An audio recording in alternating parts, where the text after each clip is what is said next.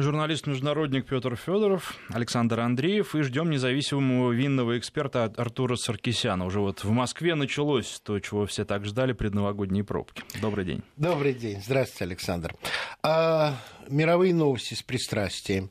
Сегодня у нас с пристрастием вопрос, э, который, может быть, и не касается мировых новостей, но на самом деле очень важен для России.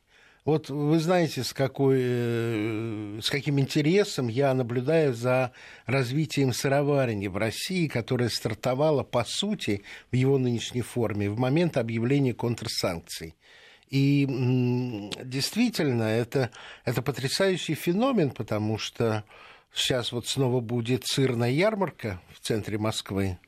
Э, везут из э, более чем 60 сыроварен – 120 тонн а, сыра, который произведен в маленьких, а, как сказали бы французы, артизанальных сыроварнях, это вовсе не массовое производство, это тонкое любовное производство, причем заимствованной технологии и из Франции, и из Германии, и из Швейцарии.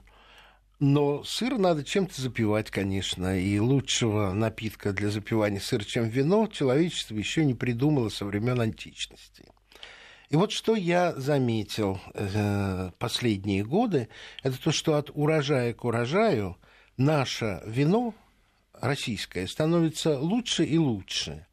Есть, насколько я понимаю, четыре главных региона – это Дон, Крым, в Крыму Севастополь идет отдельно и Кубань. Вино.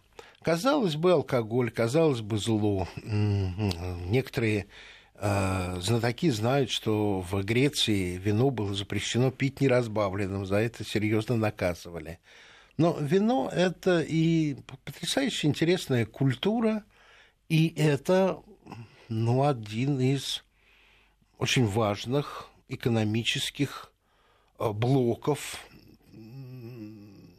и сельского хозяйства, и промышленности. Ну, вот я вам приведу несколько цифр того, что касается виноделия Франции, которые я, а, ну, мало-мальски, как мне кажется, знаю, если не как а, специалист, то, по крайней мере, как потребитель. Восемь лет там прожил. Франция производит ежегодно до 8 миллиардов бутылок и занимает второе место после Испании по площади виноградников. Это почти полтора процента всей территории страны. Не так мало. Подумайте сами, что э, ну, полтора процента, это сколько у нас получается? Больше, чем одна шестидесятая часть страны – это виноградники. А что касается сельскохозяйственных земель, то там целых три процента. Этот сектор экономики приносит Франции доходы 18 миллиардов евро ежегодно. Это почти в два раза больше, чем выручила сейчас Роснефть. А виноград – это не нефть, это то, что возобновляется из года в год. И виноградный сектор предоставляет э, населению 120 тысяч рабочих мест. Потому что... А вот и гость наш пришел – пришел к нам русский Паркер, как его называют. Садитесь сюда. Бареф Артурджан, Монсес. Шотланд. Ну, так вам можно сказать и Гамарджоба, потому что Конечно. выросли вы в Кахетии, насколько Нет, я понимаю. в Тбилиси. В Тбилиси? Да. А в Кахетии вы работали на виноградниках? Да, абсолютно Совершенно верно. верно. Все детство провел. Наушники нам не обязательно, не обязательно, потому что у нас замечательный путеводитель по эфиру, и сейчас можно будет объявить э, наши телефоны и адреса, чтобы люди звонили. Я очень рад вас видеть. Я сейчас рассказал буквально несколько э, цифр о том, как виноделие важно для экономики Франции, какую часть это составляет э, дохода, сколько рабочих мест создает. Но, конечно, не только этим славно вино, это еще и удовольствие. И вы знаете, Артур Георгиевич, если хотите, будем друг друга называть просто Петр, чтобы не, не Рафаэль, и Артур, так. правда? Да. Потому что, мне кажется, мы с вами э, сейчас находимся э, в самом начале наших приятнейших отношений в будущем. Абсолютно верно. А, так вот, мое глубокое убеждение состоит в том, что год от года урожай от урожая на протяжении последних пяти лет а, наше вино российское становится лучше и лучше. Идет определенный прогресс. Угу. Я не буду скрывать, я 8 лет проработал во Франции, и э, жил я и работал в Лионе, поэтому начал, конечно же, с Кот-Дюрона, который, как мне кажется, полностью удовлетворяет представлениям русского человека о красном вине. После этого сместился на юг, крепкие, могучие вина типа Минервуа, потом стал подниматься в Бордо, ну, а круг-то замкнул на бургундских винах, которые, угу.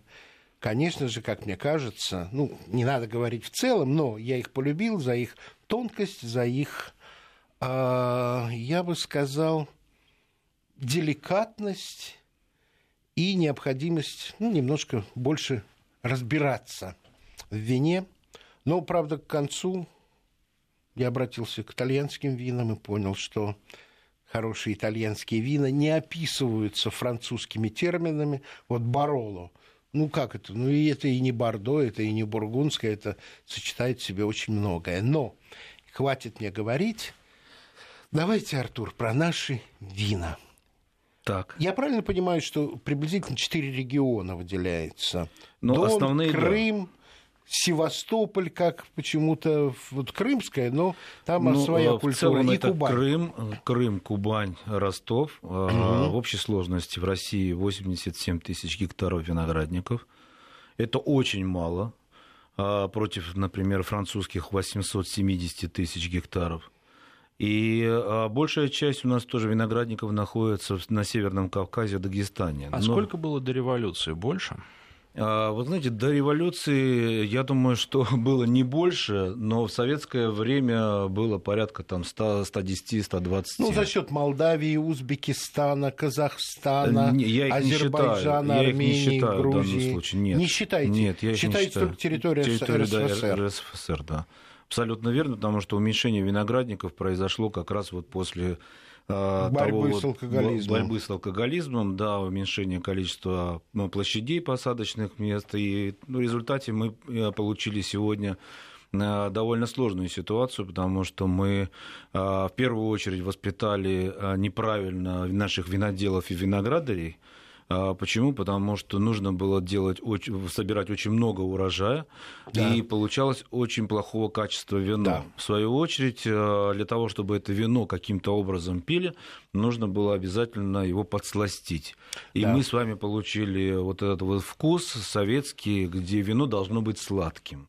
Если оно Причем, кислое, то это неинтересно. Я напомню, что Алазанская долина, не помню имя винодела, он получил госпремию за то, что часть вина это был действительно виноградный сок, а часть упаренный виноградный сок, чтобы повысить концентрацию. То есть с точки зрения классического это был виноградный напиток, но уже никак не вино. Абсолютно верно. Я вам даже скажу, я когда был, э, только начинал свою работу во Франции, то в районе 2002 года был страшный скандал, потому что один из авторитетнейших э, сомелье Франции написал, что Божоле нельзя впрямую называть вином, потому что его греют для более быстрой ферментизации, а это несколько нарушает классический процесс. Ну, я возвращаюсь к вам. Да.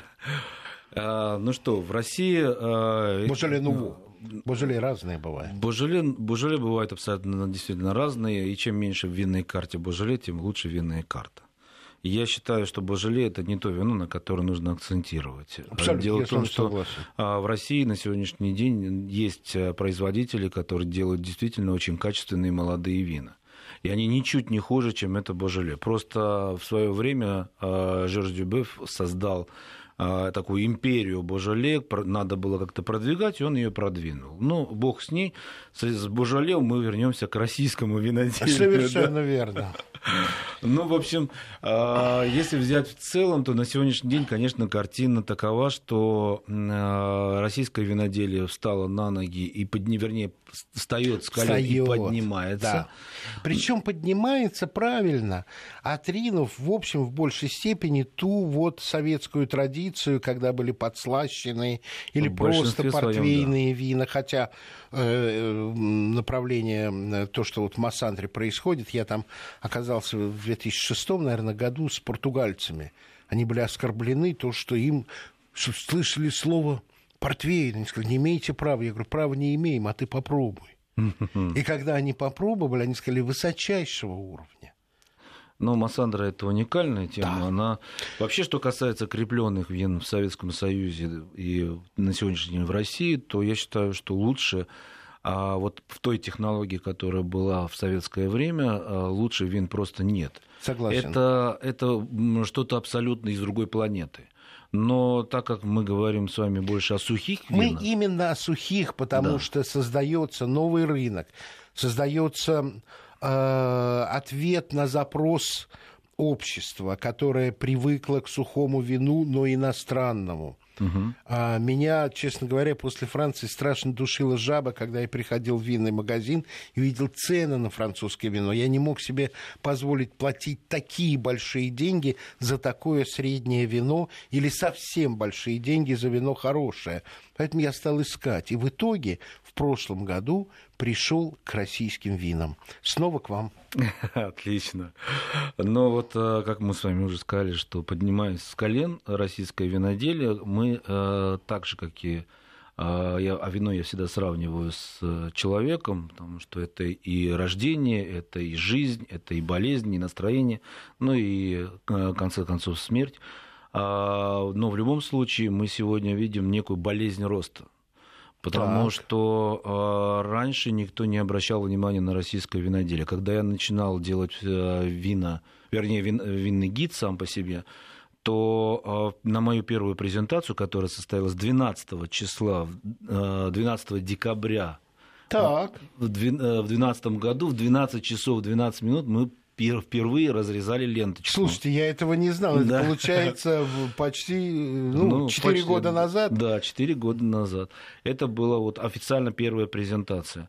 И на тот момент э, было порядка, э, пришло где-то около порядка 250 человек, э, половина из которых пришли посмотреть на того сумасшедшего, который ага, начал заниматься ага, российским ага. вином а половина просто из уважения. И на тот момент у всего у одного производителя был дистрибьютор. Сегодня мы видим абсолютно другую картину. У каждого производителя есть порядка двух дистрибьюторов, как минимум. Угу. И уже производители начинают диктовать свои условия. Если раньше они ходили э, как на работу в рестораны, в торговые компании, то сегодня ситуация кардинально поменялась.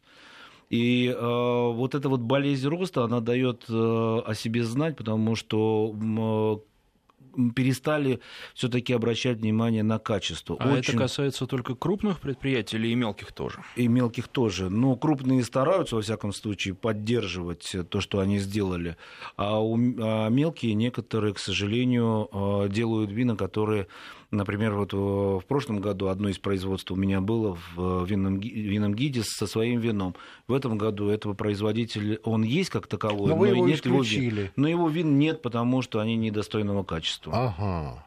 Но для меня это принципиальная позиция. Скажите, пожалуйста, что означает, что, в общем, из чувства, я не буду говорить про патриотизм, а желание поддержать своего производителя, мы вроде как деньгами перехвалили не деньгами, мы не в состоянии просто э, насытить рынок. Э, дело в том, что э, с учетом того, что очень мало производится, Э, мы не можем э, создать большую конкуренцию, во всяком случае, на сегодняшний день, потому что первое, первое это у нас проблемная история это Росалкоголь регулирование, угу. который не дает возможность абсолютно развиваться виноделию сегодня. Да что вы. Абсолютно. То есть принимаются по чуть-чуть законы, какие-то исправления, но так, чтобы дать возможность Прописать ребята делать. закон. Да не, не, а, а на самом деле прописывать ничего не нужно. Не Весь мир работает, э, создает вина, как он считает нужным. Ты хочешь продавать, пожалуйста, тогда будь добр, добр пройди сертификацию, и мы с тобой э, дальше определимся, как ты будешь двигаться. Но Артур, регулировать позвольте, процесс. Позвольте уточнить. Ведь, э, в общем, достаточно жестко прописана градация вин по качеству. Когда? Ну, скажем, во Франции. А, ну, это я не я, спорю. я да, про это да. говорю. В Италии точно так же. Я знаю, что историческим вином может называться вино, поправьте, если не так, которое э, совершенно не принимает ни технологии, ни материала, ни емкости 20 и 21 века, а сделано просто вот так, как его делали чуть ли не в античные времена. При этом по вкусу это вино ну, очень сомнительное. Вот. Но м- вот эта градация у нас осталась советской, столовая, выдержанная. Ну, Она сегодня не советская и, И не, не- российская. и не российская. Да, дело в том, что или ее у нас нет толком. У нас организация э, регулирует процесс производства, что недопустимо для производства вина. Ну, причем здесь КПП, которое должно быть, для того, чтобы я тебе дал лицензию, у тебя должно быть КПП. Это что такое? Для чего это мне нужно? КПП, чтобы людей не Да, пускать ну, на виноградник? Вот оно просто должно, Должно быть, быть, э, на понятно. производство, вот э, должно, должно быть Я КПП. понял. Специальная дверь, которая должна быть, за которой будут храниться акцизные э, марки там, и так Ну, далее. То есть понятно. Очень много препонов, и сегодня мы получили очень хороший закон э, в виде э, э, крестьянско-фермерских хозяйств, которым снизили стоимость лицензии с 850 тысяч рублей до 65 тысяч рублей. Но все равно маленький не может себе позволить, потому Не что ему может. миллион двести только за эгоизм нужно заплатить. Да. То есть вот вся эта система, она сделана для того, чтобы не дать возможность развиваться маленькому виноделию. И сегодня мы видим стагнацию. Вот есть производители, которые получили лицензии, Мгм. они работают, а маленькие не могут Не до сих пор могут это сделать. Абсолютно верно. Вот сквозь Просто вот эту бюрократическую систему. И мало того, закон, который у нас есть, он был придуман а, под э, водку, а не под вино. Потому что в свое время водка заполонила все, вино было буквально там несколько процентов. всё, да, Абсолютно да. верно. Но про- пропускать, допустим, через счетчики вино, ну это несерьезно. Где Абсолютно. спирт и где вино. То есть вино, насыщаясь кислородом, оно начинает окисливаться и портится. Мало того, для того, чтобы я промыл бы вот эти вот счетчики, мне нужно вызвать специально комиссию, которая вскроет все это дело, пром- перед ними промоем, потом соберем все это, они опечатают, и дальше мы можем продолжать работать. Но это не винная тема, это чисто для спирта. Я понимаю. Да, поэтому сегодня очень много проблем существует. Вот, например, я еще занимаюсь виноделием Армении. Я могу сказать, что за два года Армения э, настолько вперед ушла, э, гораздо выше стоит сегодня, чем российское виноделие. Почему? Потому что у них нет Росалкоголь регулирования. У них никто не регулирует этот процесс в плане производства. Как может чиновник сидеть за столом в кабинете и говорить, как я должен производить вино? Это нереально. Но как только я хочу это вино продать, конечно, это ваша функция. Ее у вас никто не отбирает. Пожалуйста, ради бога, занимайтесь. Но дайте мне производить так, как я считаю нужным, а не так, как вы хотите. Почему, почему косяки двери, причем здесь там палеты. Это все моя личная ситуация. Вы приезжаете в Италию, вы видите огромное количество ма- маленьких виноделов, Да. они на коленях этим занимаются. Да. Так вот, э, к сожалению, это происходит. Видно, что э, люди такие, как Борис Юрьевич Титов, как э, президент Союза виноградарей виноделов Леонид Львович Попович, они и многие другие, они сейчас пытаются изменить законодательную часть. Огромное им спасибо, потому что на вино обратили внимание. И сегодня вот министр сельского хозяйства господин Ткачук, который, в принципе, знает, что такое виноделие, благодаря ему тоже меняются законы. И мы все-таки добьемся для того, чтобы в России появился закон о вине. Раньше нам говорили, давайте сейчас закон о хлебе, закон там о молоке и так далее. Это все типа не нужно. Но э, в первую очередь, когда мы умалчиваем ситуацию о том, что мы можем действительно делать Мы сейчас качественное вино. должны прерваться Да. на рекламу и новости. У нас Давайте. уже время подошло. А, Виноделие, краснодарское и крымское вино на новогоднем столе. Наша тема. Независимый винный эксперт Ар- Артур Саркисян. Через три минуты продолжим. Журналист-международник Петр Федоров, независимый винный эксперт Артур Саркисян, Александр Андреев. Говорим о российских винах краснодарском и крымском. И Донском. Донском, само собой. Конечно. А, ну что, Артур Джан, я должен привести э, слова своего французского друга знатока вина, который мне говорил, что чтобы получить хорошее вино, лоза должна пострадать. У нас пока страдает винодел, чтобы получить хорошее вино. Ну, лоза, думаю, тоже. Вы очертили круг проблем. И это абсолютно правильно, что вы это сделали, потому что, чтобы виноделие развивалось, нужно снять вот эти вот немыслимые а, ограничения, которые виноделию не нужны. Но, тем не менее, прогресс-то есть с вином? Конечно, конечно, и очень серьезно. И очень серьезно. И вот э, должен сказать, что э, я не покупаю наши российские вина в обычных магазинах.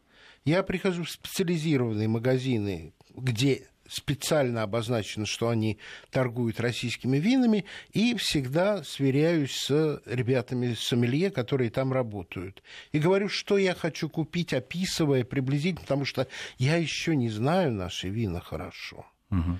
Вот. И м, у нас с вами одна задача. Либо не называть вообще виноградники и винодельни, либо назвать их столько много, чтобы нас никто не заподозрил в скрытой Чтобы была конкуренция в рекламе, между ними. Да, в рекламе. Но мне нравится белое вино швейцарца, производителя. Это легко найти. А, и у вина простое русское название. А, простое и... русское название? Люблю. А, люблю, да. Домен Бюрне. Да, да, да, да. Вот. Э, мне э, нравится в основном, как ни странно, наши белые вина. Потому что я пока еще не нашел красного вина, которое удовлетворяло бы всем моим требованиям. Надо хотя, чаще нам общаться. Хотя белое вино сделать гораздо труднее красного. Ну, я бы не сказал так. Почему? Правда? Да. Ну, белое вино все-таки, э, ну, я припился к Маконскому. Угу. Э, южно-бургундскому. И поэтому это, конечно, вина, которые у меня отвергли очень много из даже французских вин. А, они очень разные. Есть э, летние, легкие, есть э, крепкие, вплоть до того, что белый шатунев дюпап это с сыром хорош, вопреки mm-hmm. всем установкам. А, вы какие вина? красные можете назвать? Ну, а, Какого смотрите, региона? дело в том, что э, мне, э, у меня по долгу своей службы, как говорится, работы, вот, что касается винного гида, я объезжаю ежегодно абсолютно все винные хозяйства, которые производят сегодня нормальное вино, качественное. Вы пока это можете? Э, пока могу, да. И объезжая их, я дегустирую все, что они всё, производят. Что есть. И все, что мне нравится... А вы ограничили качественные, все-таки не каждый, а качественные. Нет, все, что они всё, производят. Что производят. Ну, максимально возможно, да. все, что они производят. И все, что мне понравилось, я приобретаю самостоятельно в магазине, в розничной сети, угу. и после этого передегустирую. Только потом появляются оценки в моем винном гиде. То есть разница между тем, что пробовали там и что налито в бутылке и как довезено. Абсолютно верно. Это очень важно. Абсолютно верно, потому что большая часть вин, а, не выдерживает транспортировки, да. б, к сожалению, производитель не всегда дает то вино, которое идет в массу. Да. И, э, слава богу, за последние там два года этого уже не происходит, но были такие моменты, когда мне давали не свои вина а дегустировать. Вот то есть э, что угодно, но заклеивают э, переклеивают э, бутылки, э, пробки меняют, и перед дегустацией мне предоставляли те вина, которые абсолютно не соответствуют тому, что они делают Сами. в реальности. То есть э, сегодня ситуация кардинально поменялась. И нужно отметить, что для чего я вообще делаю винный гид? Потому что вот вы говорите, я рекомендую, иду по рекомендациям сомелье. Да. Вам гораздо проще взять винный гид, и там все оценки указаны исходя из моих страданий, потому что и по-другому назвать это очень сложно. Вы знаете, Артур, к своему позору, я только когда вас пригласил и в интернете посмотрел, я понял, что есть винные гиды русских вин. Он уже у вас есть, так что давайте так. Спасибо. Э, это мы сейчас просто, чтобы да, не... Я просто до этого не знал, и поэтому ориентировался на сомелье. Российские вина открыл случайно, меня э, приятель подвел, я попробовал первый раз, сказал, господи, это можно пить, это вовсе не то, ну, что да. раньше называлось называлось сухим вином.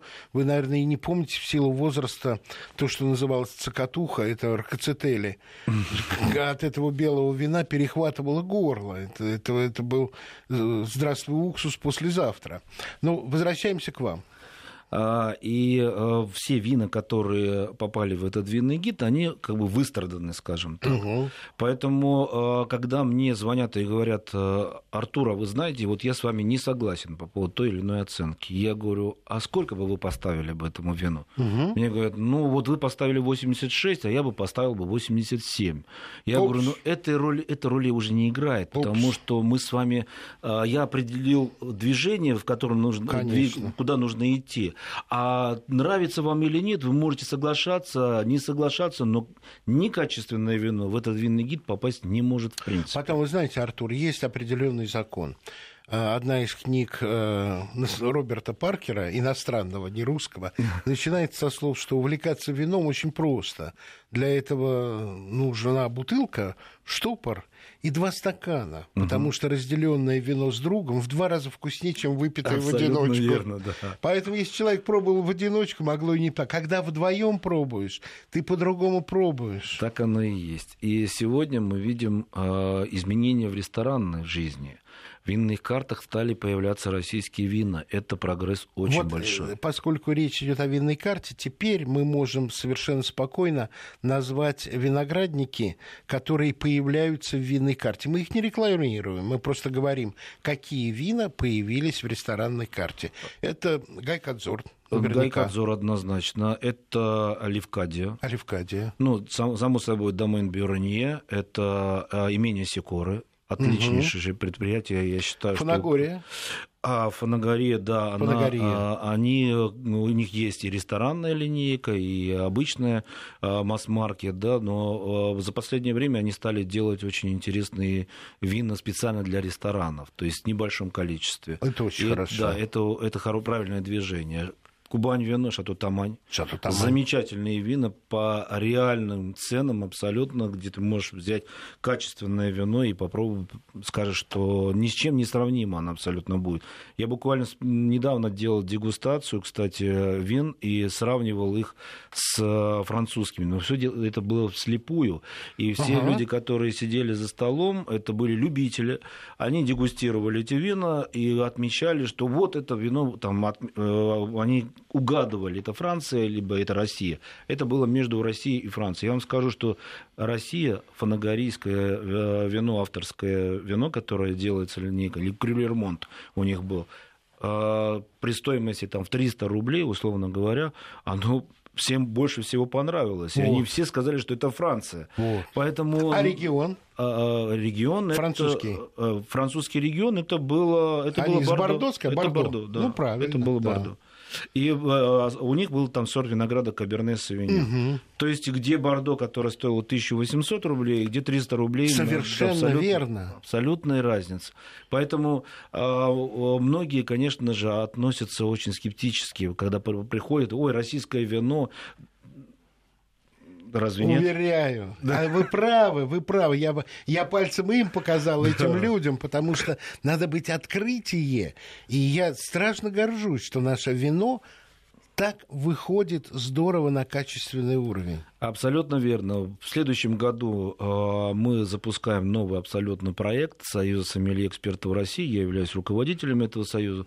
И хочу отметить, что будет, конечно, очень скандальный гид, э, где э, гид будет называться «ВЕН», то есть «Выплюньте это немедленно».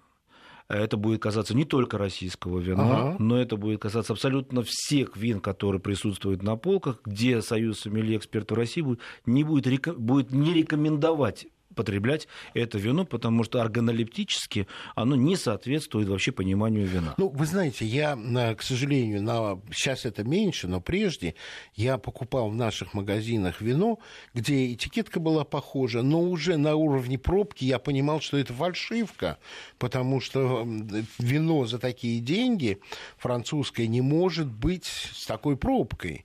И какое-то время, и сейчас тоже, я вообще не покупаю в России французские вина, я покупаю либо наши, либо новый свет какой-нибудь. Ну, Но сейчас наши. Просто из упрямства своего. Но если вы знаете производителя, то абсолютно беспроигрышный вариант приобрести именно российское да. вино. А, в Бордо 9 тысяч производителей. В России сегодня порядка там 45. Это верно. Разница существенная. И когда мы говорим о том, что все российское вино плохое, Нет. Мы, мы тем самым, во-первых, убиваем то, что мы сегодня это растет, а во-вторых, э, это абсолютно некорректно и неправильно. Это неправильно, Артур. Мы только начинаем, потому что вот в этой, на вашем месте сидел мой старый, уже теперь старый приятель, сыродел. И пока вот он свой список внес 60 сыроварен, во Франции 3600 сортов конечно, сыра. Конечно. Мы начинаем. Но то, как мы начинаем, меня очень впечатляет, потому что сыр хороший в этих сыроварнях. Очень хороший.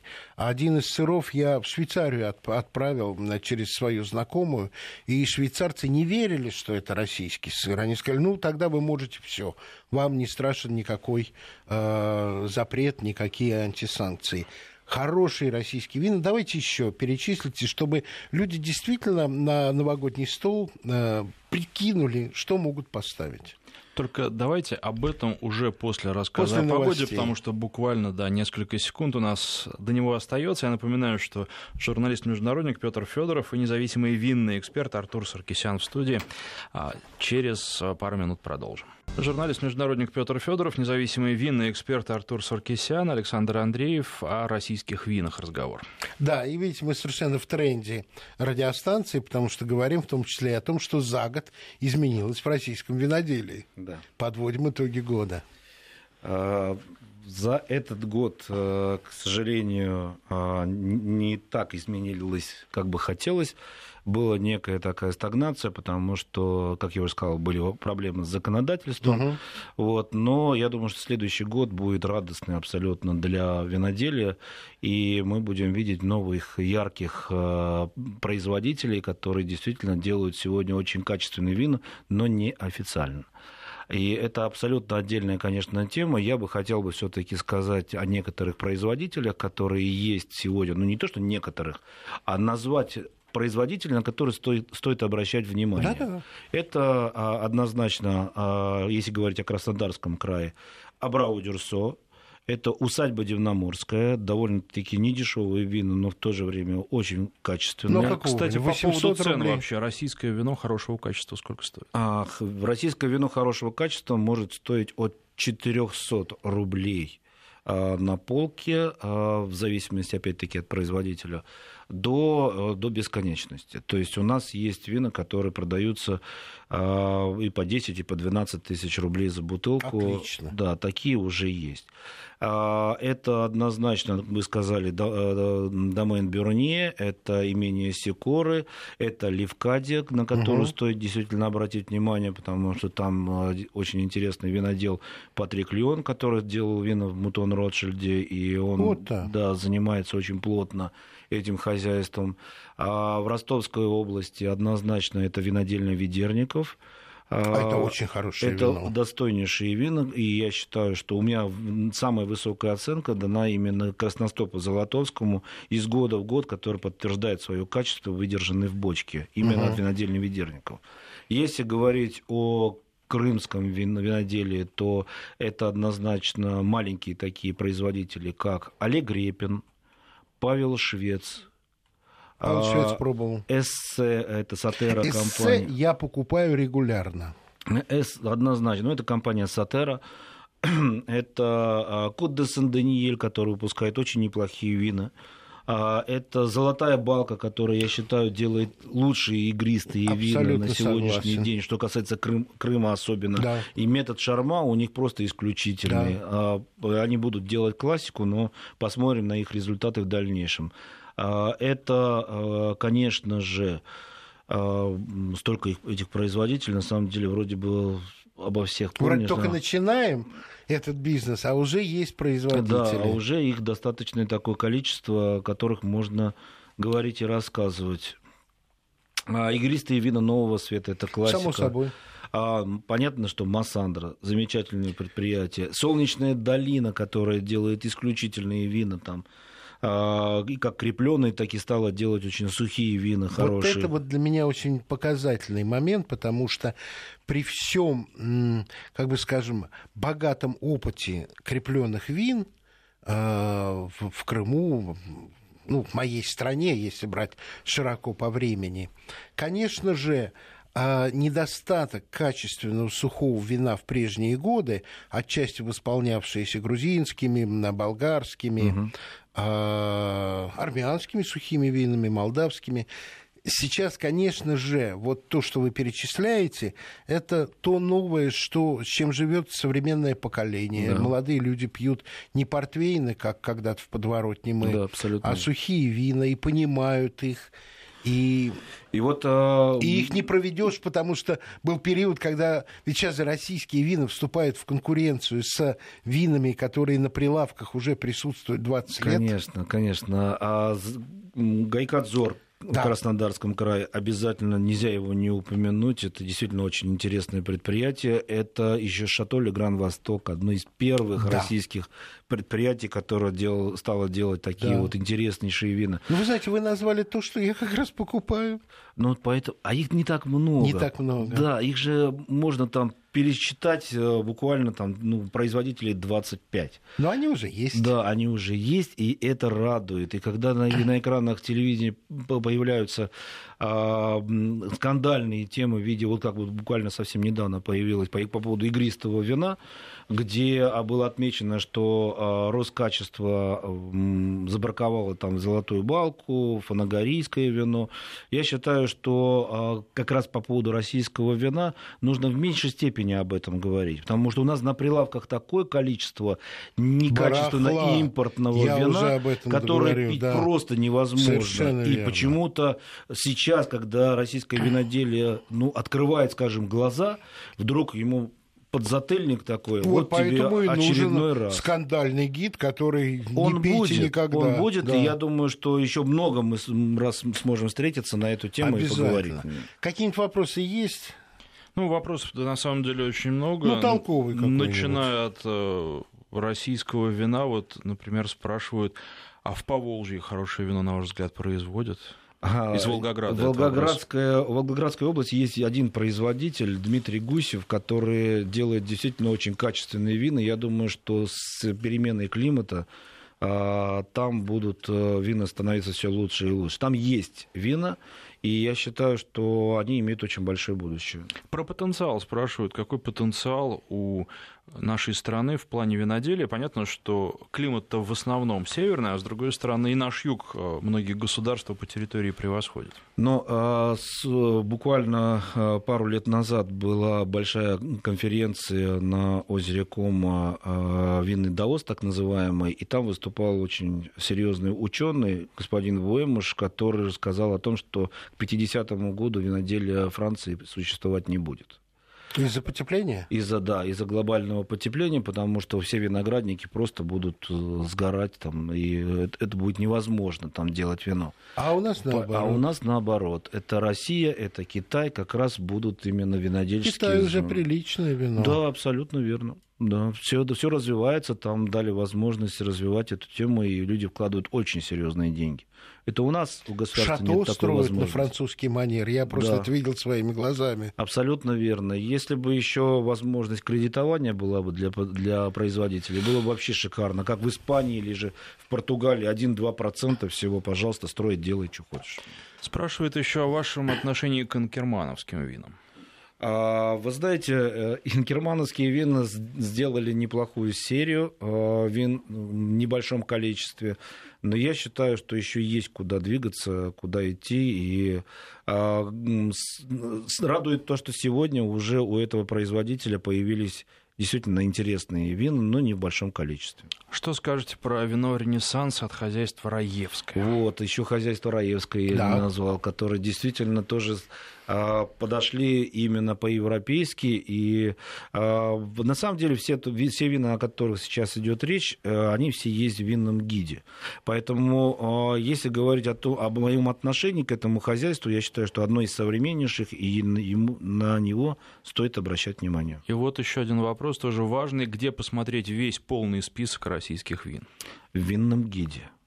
В интернете посмотреть в интернете. точно. Именно купить. качественных российских вин.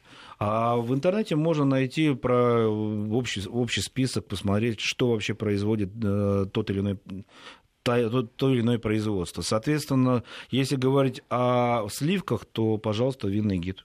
Вы знаете, Артур, что радует? Мне очень нравятся вопросы. Да. Мы с вами с передачи даже чуть-чуть запоздали, потому что не на э, голое поле падает семена вашей информации, а на уже на вполне удобренное. Да. Будет ли вкус вин 80-х? Херес, например. Он есть, он остался, и я считаю, что его менять ни в коем случае нельзя.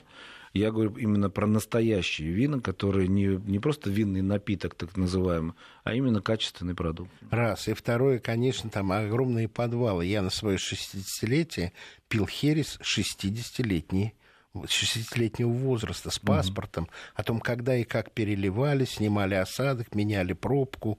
Это значит, что в самые худые и провальные времена все равно был за вином этим бесценнейшим уход. Абсолютно верно.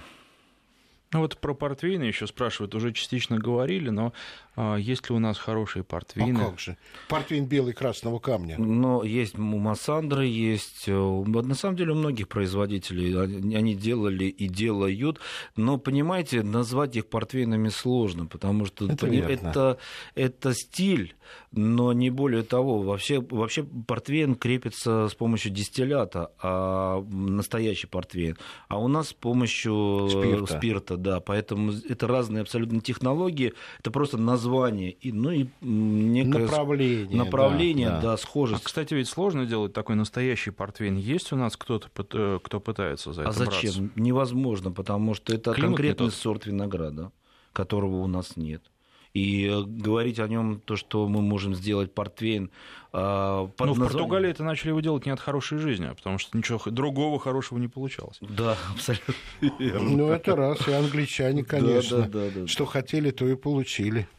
У них там холодно, сухое вино не идет. Ну, конечно, шикарные портвейны всегда очень радуют. Но я говорю, наша технология производства в советское время это единственное, наверное, то, что осталось очень достойное от Советского Союза, от эпохи именно виноделия в Советском Союзе. Да. И ни в коем случае ее менять нельзя, наоборот, нужно о ней говорить. Ну все, собственно, наше время подошло к концу. Я Значит, думаю, что тема требует встречаться. продолжения. Да. Спасибо, Артур. Спасибо вам большое. Журналист-международник Петр Федоров, независимый винный эксперт Артур Саркисян.